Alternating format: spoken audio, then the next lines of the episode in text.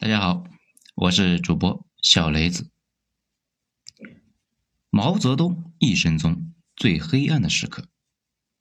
文章来自于二号头目的九编文集。毛主席呢，一生有三个重要的九月九日。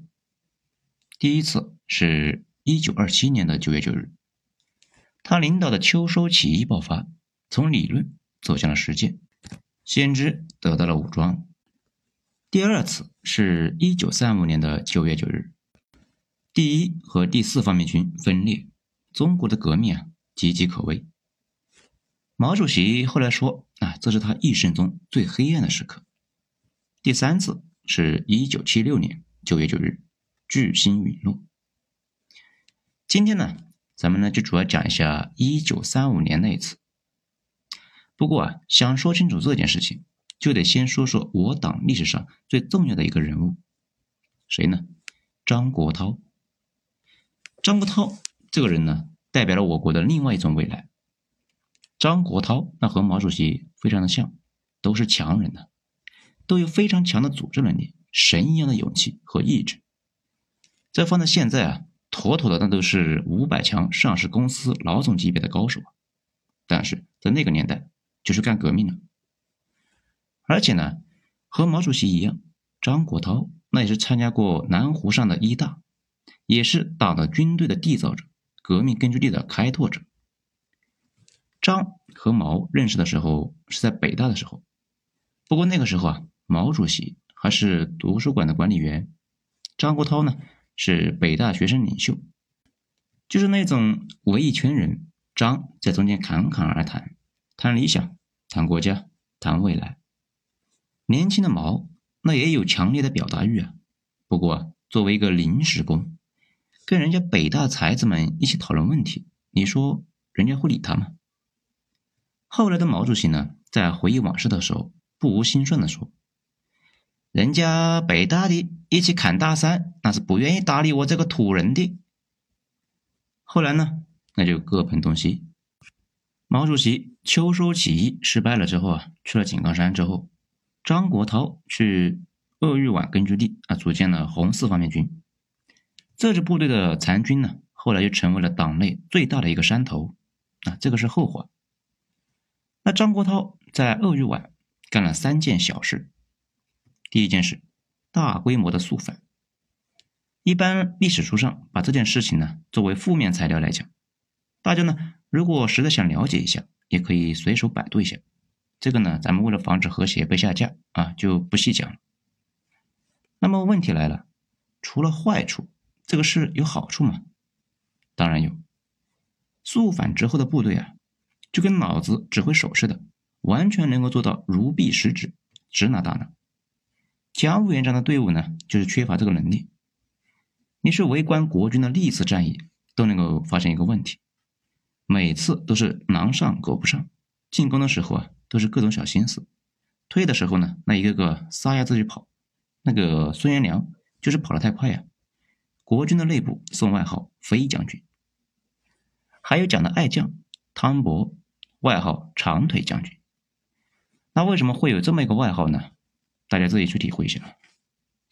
可以这么说，国军就是缺乏了几次严厉的整肃，以至于啊。队伍极其涣散，下级不听上级的，其中呢，好几次严重的抗命，直接导致了国军毁灭级的大灾难，比如孟良崮，比如衡阳保卫战。第二件事就是把鄂豫皖从一个小根据地发展成了一支八万支枪的大队伍，这个啊，那就更难了。其实，在当时，中国大大小小的组织有几万个。能够活下来那就不错了，能发展起来有八万支枪和蒋介石中央军呢，也能够一较高下的，基本就没有。不过四方面军有个毛病，土匪习气，这一直都非常重啊。就大家看那个《亮剑》，李云龙就是四方面军出身的，那个土匪的风格非常写实。第三件事呢，反围剿，大家都知道。蒋委员长曾经呢对中央苏区进行过五次大规模的围剿，但可能不知道的是，鄂豫皖苏区那也经历过四次大规模的围剿，也是百战于生呢。所以呢，你越看越觉得张和毛真是一路人，而且四方面的军通过长期的磨砺，匠心璀璨。徐向前、陈赓、徐海东、徐世友啊，都是四方面军的人。这里呢，咱们先说几句这个徐海东，这个人非常的关键，这一会儿再讲。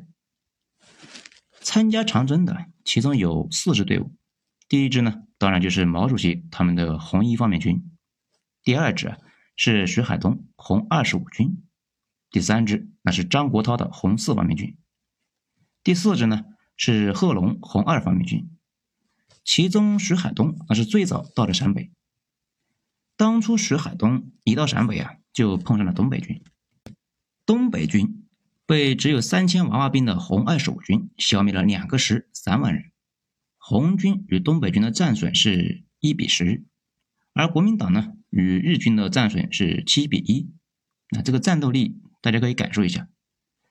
徐海东这三千人呢，本来装备很差，击溃东北军之后，武器装备那就焕然一新了，而且呢，这个人的生命力极其旺盛，在后来的激战中，一颗步枪子弹射中了他的头部。竟然没死，这个话题呢，咱们先不要激动啊，一会儿还要说他。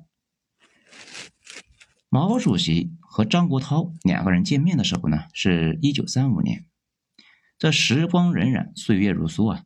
两个人相见的时候是在一九三五年六月一十二日，这个时间点非常的关键啊，因为这个时间以后发生的事情影响了我们的未来。没错。我们现在的很多事情和格局也受那个时间的影响，比如毛如果没去陕北，或者呢晚几天，很大的一件事情就被改变了。在这之前，毛的队伍经历过一段痛苦的过程，大家也都知道，在第五次反围剿中，红军大败，此时呢，毛已经被赶出了决策层。毛主席避旅南山搞起来的几十万人的队伍损兵折将。离开根据地之后，到处乱窜。长征开始的时候，那个德国的顾问李德是不想带毛主席去长征的，就担心他在路上闹事。但是呢，又觉得毛主席当初凭借一人之力在井冈山建立了根据地，这如果不带走他，很可能呢，很快又能够拉起队伍来。再加上呢，大家一起进言，希望带上毛主席。郑立德他们呢，就思索再三。就带上了。于是呢，毛主席一路上搞串联，终于在遵义会议上翻牌，重新进入了决策层。这个过程呢，央视拍成了电视剧，啊，演了好几次，大概都差不多。大家有兴趣的话，可以去看一下啊。毛主席其实呢，一辈子很少阴谋，也很少搞什么小圈子，基本呢都是明着来的。这就跟下象棋似的，每一步都是明的。红军长征开始之后，就开始打电报给张国焘的四方面军，要求四方面军赶紧去接应中央红军。张国焘呢，带上所有的队伍，共八万红军，拔寨而起去找中央军。此时，四方面军那还是很服从中央的。中央红军过湘江的时候，毛主席呢还是个闲人。等到达川北和张国焘见面的时候，毛主席已经是列席最高层了。双方在四川茂功会面，这个地方现在还有一个会师纪念碑。这没想到呢，双方一见面，四方面军的人那也被吓了一跳啊！因为中央红军的队伍简直是没法看，穿什么的都有，就是没有穿军装的，这就跟叫花子没差别。而且呢，为了迎接四方面军，还弄了一个土台子，一群叫花子式的人物在上面呢大合唱。红军的高层那个个形容枯槁，面带菜色，要不是队伍整齐啊，根本就看不出来这是一支部队。更重要的是呢，只有万把来人，基本就没有重武器，每个人十来发子弹。在见面的过程是融洽的，感情呢也是到位的，可是裂痕已经浮现，就跟历史上一再重现的那样，强之若干，地方大员的实力超过中央。基本呢，妥妥的，那就要起来挑衅了。张国焘作为天生领袖型的人物，他当时是省级大佬，实力呢已经超过中央，心态已经变了。大家注意一下，这种情况在各个组织里面都很常见，包括蒋委员长的队伍也发生过好几次分裂，一直呢也没解决好，每次都是裱糊在一起，缺乏凝聚力那和战斗力，终于呢在最终对决中三年就彻底崩溃了。一九三五年，我党内部那也发生了这种冲突，围绕的呢是北上陕北抗日还是南下四川。这个战略目标的选择矛盾那越来越大。张国焘的意思啊，那就是四川天府之国，粮食多，人也多，易守难攻。有了粮食，进可以图中原，退可以在盆地里面当一个四川王啊。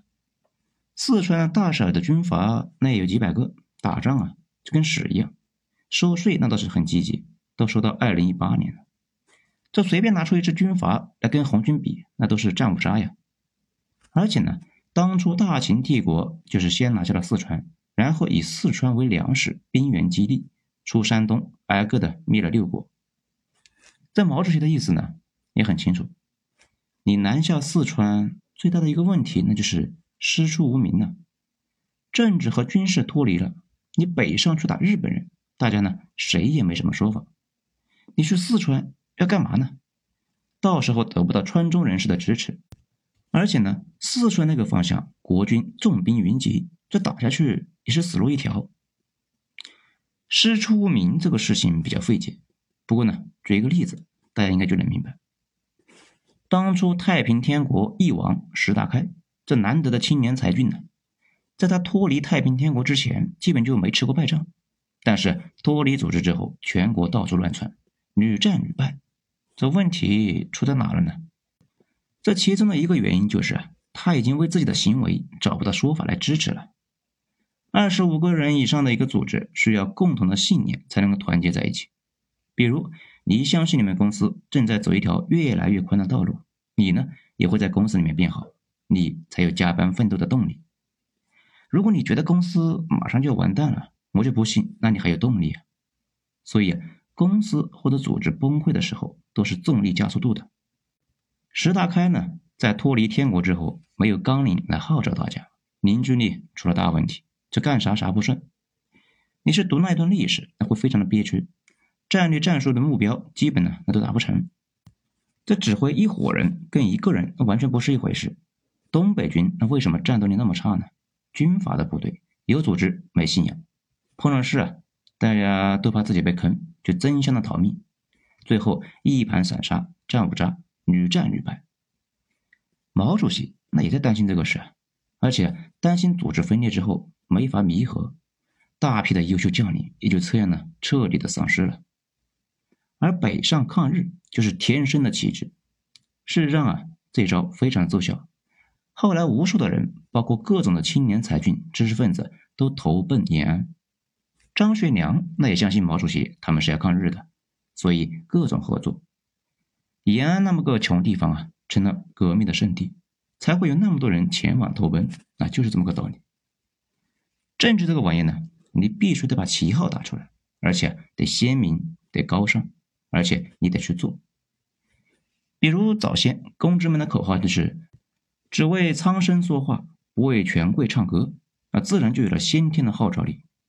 当然了，说的跟做的不一样，一旦信用破产，危害那也很大。公知臭大街跟他们后来不断的造谣那是有关系的，粉转黑之后，那黑起来会更猛一些。咱们回到一九三五年，毛主席和张国焘双方就谈不拢，但是张国焘还没有彻底跟中央闹翻，而且呢仗还得打，毕竟后边还跟着几十万的国军中央军的主力呢，所以红军那就分成了两坨。为了表达信任，毛主席、周恩来。和陈昌浩，那就带着一伙啊在前边。其实张国焘的政委啊，这个时候是跟着毛和周是行军一起的。张国焘呢和朱德带着一伙人在后边，这就相当于双方把自己的队伍的一部分人放到对方的队伍里边。此时整体那还是和谐的。毛周这个队伍啊先过草地，但是张国焘后悔了，不想过草地了。然后啊就有了历史上那个著名的电报。张国焘发一份电报给陈昌浩，电报上写着：“让陈昌浩督促毛主席他们南下。如果毛主席他们不同意呢，就赶紧开展党内斗争。注意啊，最后这四个字啊，党内斗争，杀气外露啊。这封电报呢，正好就落到了叶帅的手里边。叶帅去给陈昌浩送电报，发现他们正在给大家搞培训，一直说话，那也顾不上看。叶帅呢，就随便看了一眼，啊，顿时就感觉事态严重啊。这一溜烟就跑到毛主席那里，把这封信上交了。毛主席呢，知道局面已经不可挽回，第二天早上就带着自己的队伍跑路了。当时一部分的四方面军的学生军不了解内情，也跟着毛主席他们的队伍出发。随后啊，张国焘的参谋长李特追了上来，要把他们的四方面军的人给带回去。双方那是一度的剑拔弩张，李特拔枪对准了毛主席。彭德怀带着几个人上去阻拦，场面非常难看。后来呢，李特还是把他们四方面军的人给带了回去。这个事对毛主席的影响很大。基层士兵不听中央的，听军头的，这不就是封建军队吗？四方面军的人后来就没少被修理过，也和这个事有关。这里啊，多说一句，《亮剑》就是小说里面的李云龙。这个时候啊，是跟着毛主席他们的，没有回四方面军。随后呢，就被编入了林彪的队伍，跟着毛主席他们去了陕西。毛主席他们到了陕西，其实没有进延安，而是在一个叫保安的地方来待着。延安呢是张学良的地盘。后来西安事变之后，张学良把延安就让给了红军。那毛主席去了陕北，张国焘呢就南下那去夺四川。相互就宣布对方违法，开除对方的党籍。张国焘宣布啊，自己就是中央，以前的那个中央被解散了。这个时候啊，已经是到了最危险的时候啊，因为中央红军那只有几千人，而张国焘有将近十万人，还裹挟着朱德和刘伯承呢。如果张国焘联系上了苏联，一顿变白，被共产国际承认了，而且呢，考虑到苏联人向来没什么原则啊。向来呢是对拳头大有独特的偏好。如果这件事情发生，那整个近代史啊彻底被改写了。毛主席那也没什么办法，因为啊他也联系不上苏联人。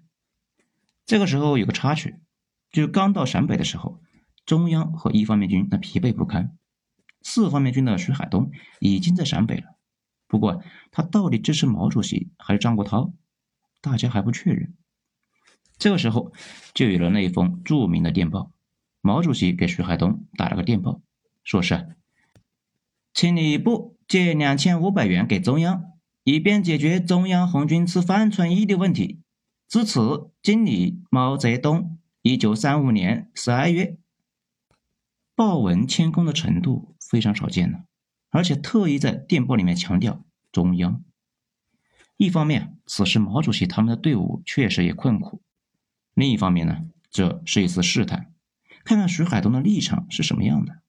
徐海东的立场，那就是重要的表态啊，一定程度上能够代表基层军官对这次分裂的一次表决。不得不说啊，徐海东这个人立场坚定。他家呢，因为革命死了六十六个人，几乎是被赶尽杀绝。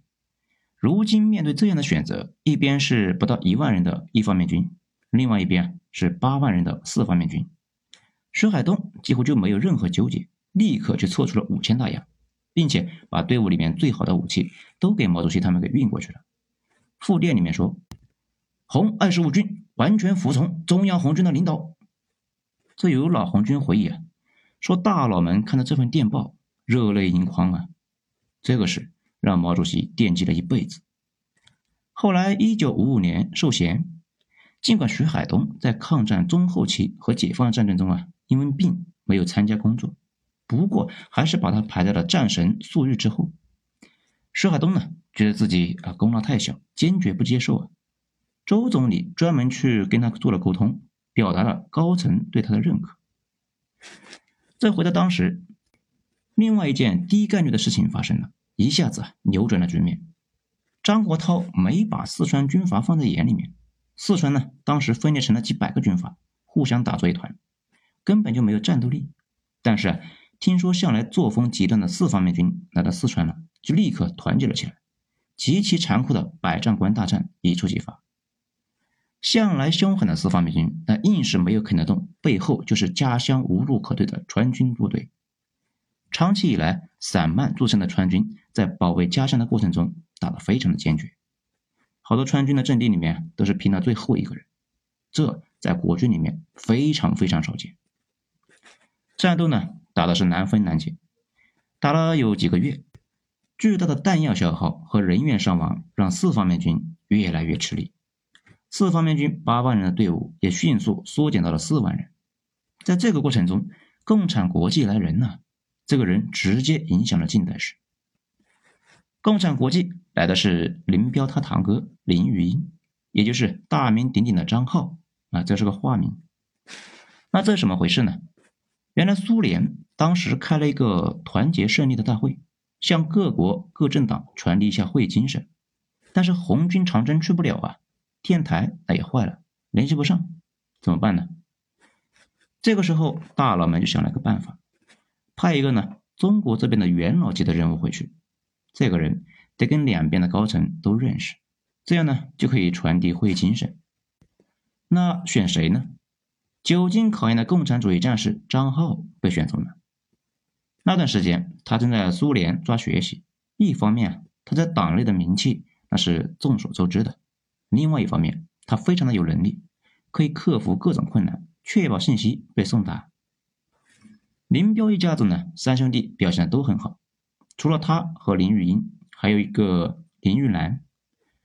不过林玉兰早在一九三一年就牺牲了。林彪呢，本来叫林玉荣，他自己觉得太娘了，那就改成了林彪。张浩从苏联莫斯科开完会之后。把共产国际的指示和密码记得记在心里面。途经万里西伯利亚的大铁路，到了外蒙古，下了火车，骑着骆驼穿越了草原和沙漠。这一路打听呢，竟然跑到陕西去了。一到陕西，张浩几乎就没有犹豫，就认可了毛周的合法性。电报打到张国焘那里，大概意思是说，共产国际已经了解了事情的真相，陕北才是合法的。赶紧把你那个伪劣货收起来。其实呢，这是焦躁，共产国际根本就不知道发生了什么。当然了，语气非常的温和，开头都是国涛同志，并转朱德同志。这里呢，朱德啊，当时是被张国焘啊挟持的。张国焘的队伍啊，知道之后就立刻人心动摇了。再加上当时在四川损兵折将，进退维谷。没过多久呢，就收拾残兵也北上了，这才有了三大主力重新会师，党也度过了最艰难的一劫。张国焘啊，到了陕北之后，心情很不好，党内对他的批评声那是一片，实权也很快就被解除了。西路军失败之后，他彻底就失去了根基。两年后，张国焘那就出逃，投了国民党。这一次连个警卫员都没带，跟上次分庭抗争形成了鲜明的对比。这也标志着我党彻底去除了封建化，军队不再听命于具体的个人，这样呢，也就彻底的避免了国军那种将领们保存实力、各自为战的毛病。张国焘到了国府之后，国府本来是指望他能够起到什么重要的作用，最好啊能够把他在八路那边的旧部给招过来，不过呢，几乎没成效。他已经是成为了一个人人唾弃的叛徒，没人愿意与他为伍。他们四方面军的部队大部分是去了山西，加入了幺二九师，跟着邓公呢在作战，就没人理会他。这里多说一句啊，本来幺二九师的政委是张浩，张浩能力强，那又立了功，又有共产国际的背景加持，他来做主帅师的政委，那实至名归。不过啊，很快他就病故了。他退下来之后，邓公就去了幺二九师，后期刘邓班底也在这个时候啊形成的。由于张国焘那没什么用，很快就失宠了。国府败退大陆之后，甚至都不准备带着他们这些人。不过他还是跟到了台湾，在那边啊没事可做。台湾此时蒋经国已经上台了，天天查间谍，他们这些叛徒们就是重点被排查。后来呢？又去了加拿大，在加拿大写了一本书，靠着稿费度过了晚年。而毛主席在解决了内部的分裂危机之后，彻底跨过了每个组织初期最艰难的分裂陷阱，统一了思想，稳扎稳打，也就有了二十年后的彻底翻盘。好了，今天咱们就讲到这里，精彩下次接着继续。我是主播小雷子，谢谢大家的收听。